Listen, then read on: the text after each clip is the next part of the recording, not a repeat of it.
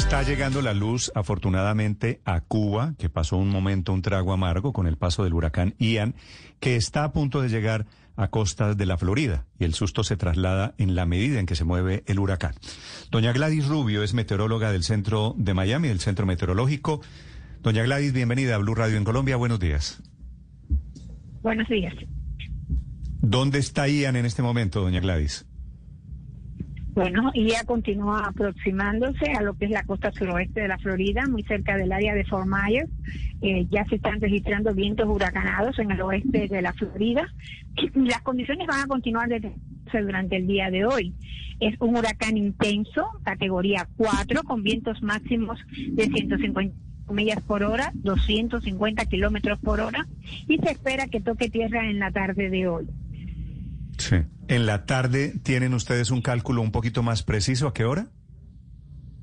Eh, todavía no. Todavía el pronóstico es que toque tierra en horas de la tarde por un punto cerca de Fort Myers y más adelante pues se dirá con precisión por dónde va a entrar el, el, ojo del huracán. Es un ojo muy grande, tiene unas 30 millas de diámetro y lo peor es las bandas de lluvias ya continúan afectando toda la Florida y se esperan daños catastróficos en el área suroeste de la Florida. Daños catastróficos asociados con la marejada ciclónica, que va a ser de 12 a 18 pies de altura, o sea, va a haber inundaciones, grandes inundaciones costeras, también vientos huracanados, vientos que pueden alcanzar más de 150 millas por hora y rachas superiores, y a eso se suma la lluvia intensa y las inundaciones por lluvia. Tendremos inundaciones por lluvia y tendremos inundaciones en la zona costera por marejada. Doña, Doña Gladys, si va a entrar por Fort Myers, esta es la costa oeste, de, la, de, la, península de Florida, es decir, un poquito abajo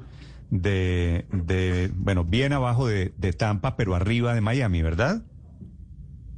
Sí, no, está en la costa oeste de la Florida. El centro se espera que entre entre Fort Myers y Sarasota. Desde ayer comenzó a disminuir el impacto directo para el área de Tampa y ahora es más bien para el área de Fort Myers y Sarasota. Para lo que es Miami-Dade, donde se encuentra la ciudad de Miami, hay un aviso de tormenta tropical. Se esperan lluvias, lluvias que pueden ser localmente intensas con inundaciones mm. y rachas o ráfagas de vientos con fuerza de tormenta tropical. Quiere decir entre unas 40 millas por hora. Sí. Comparado con, con otros huracanes, con los terribles, este de hoy, Ian, ¿qué tan grave, qué tan catastrófico puede ser? No se deben comparar los huracanes, pero de hecho es un huracán intenso categoría 4 en el límite borde llegando a categoría 5. Los daños que se esperan son daños catastróficos en la península de la Florida. Sí, doña Gladys, eh, ¿hay orden de evacuación de algunas ciudades eh, en Fort Myers o en otros poblados cercanos como Sarasota donde debe llegar el ojo de, Ian? Sí, hay todas las zonas evacuadas, sobre todo de la zona costera, debido a la marejada ciclónica, que como les decía, se espera una marejada ciclónica de 12 a 18 pies sobre el nivel normal del suelo, de la tierra. O sea que impresionante lo que puede ocurrir y los daños, repito, pueden ser catastróficos en esta zona. Cuando hablo de daño catastrófico es... Dígame. Continúe. Doctora Gladys, le consulto desde Washington. No, no, eh, un segundo, Carlos. Nos decía usted que cuando, es, cuando habla de consecuencias catastróficas de la llegada de Ian, ¿a qué se refiere?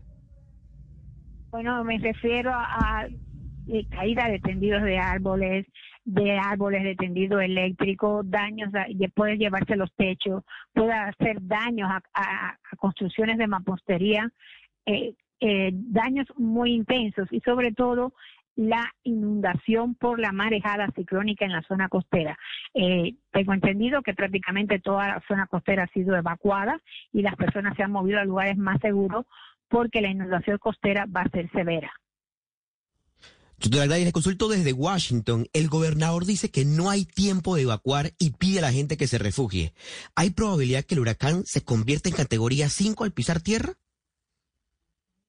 Ah, existe la posibilidad porque está solo dos millas de convertirse en un huracán categoría 5. O sea, está justo en el borde entre 4 y Sí. 5. Es un huracán Sí. intenso. La- las dos millas que usted dice es la velocidad de los vientos o la velocidad del traslado. Eh, sí. No, la velocidad del viento. Este, en estos momentos tiene 155 millas por hora. Para ser categoría 5 tiene que alcanzar 157 millas por hora. O sea, no estamos, Sí. es prácticamente casi un huracán categoría. Ya, cinco. prácticamente, sí. Prácticamente. Sí, sí, sí, eso, eso, eso en cualquier momento será categoría 5. Lo esperan esta tarde allí en la costa oeste del estado de la Florida. Seguiremos hablando, doña Gladys. Gracias por esta información. Gracias a ustedes y buen día.